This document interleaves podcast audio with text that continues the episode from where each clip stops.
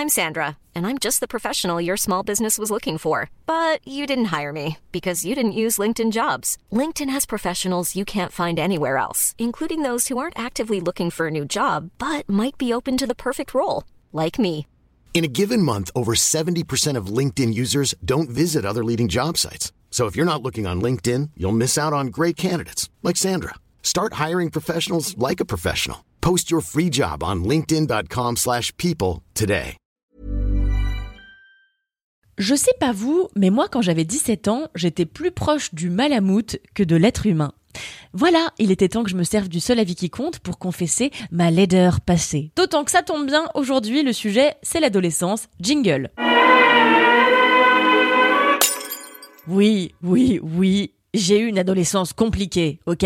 J'avais personnellement une moustache de charcutier qui surlignait mes lèvres piquetées de points noirs. J'avais aussi un monosourcil, sans lequel ma panoplie d'énormes tons à l'huile d'olive extra vierge n'aurait pas été complète. Et pour accompagner ces déjà très charmants attributs, vous en conviendrez, j'étais bien évidemment pourvu d'une sudation de renard. Bref, j'étais une ado quoi. Et pas la plus sexy, ni la plus populaire, vous l'aurez bien compris. Heureusement depuis, je me suis bien rattrapée, je suis devenue une espèce de liane splendide et lancée tout ça quoi. Et alors s'il existe une série mainstream à laquelle j'ai complètement adhéré en tant qu'adulte, justement parce qu'elle s'applique à vraiment retranscrire l'adolescence, euh, ses sudations de renard, ses monosourcils, mais aussi euh, ses doutes, ses avancées à tâtons et ses expérimentations étranges, et bah c'est bien Sex Education sur Netflix. Et, et mon compagnon m'a quitté parce qu'il n'est. Il n'est pas le père. Je sais que ça a été très difficile, mais j'ai toujours besoin de ma mère. Elle fait un tas de trucs super là-bas. Et parfois, je pense qu'elle m'oublie un peu. Je suis pas sûr que tu vas revenir. Je veux qu'on soit bons amis, Otis. Je veux savoir qui vous êtes. Je veux entendre votre voix.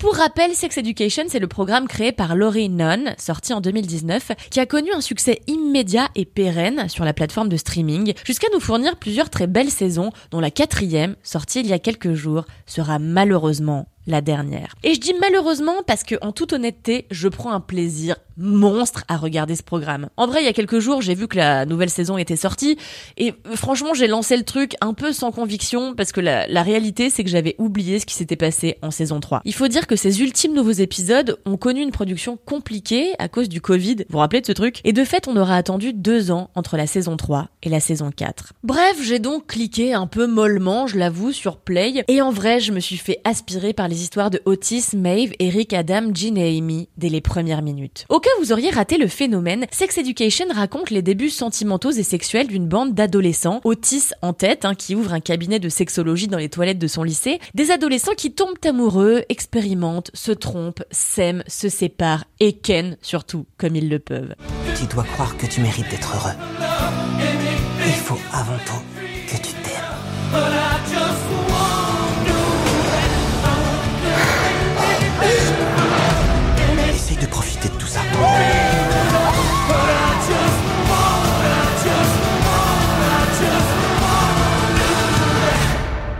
Ne dure qu'un temps.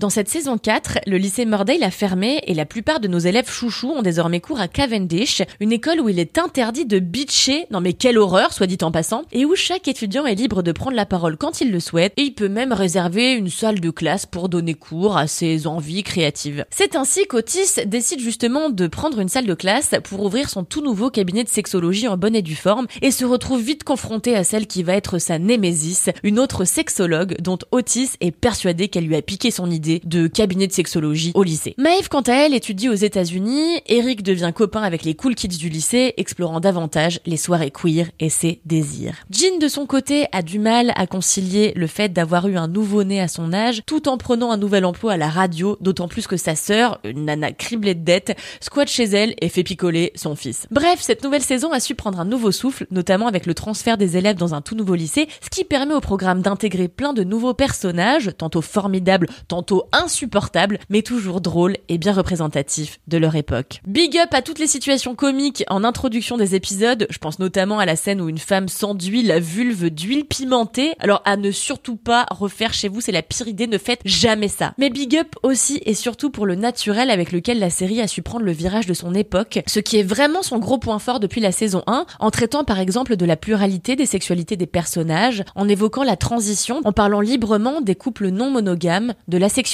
en montrant aussi des parents positifs qui essayent de comprendre les bouleversements, quels qu'ils soient, par lesquels passent leurs enfants. Personnellement, j'ai bingé les 8 épisodes en une journée, tout simplement car mon métier principal est celui de chômeuse.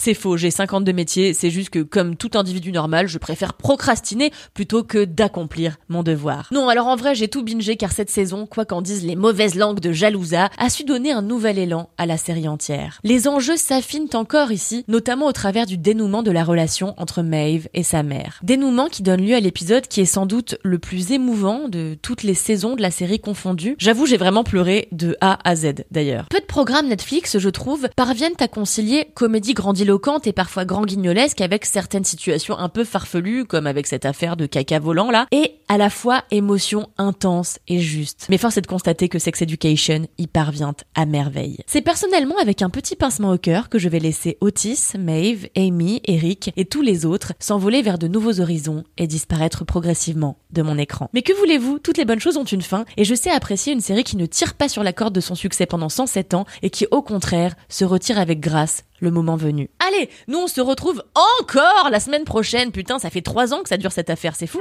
Adieu.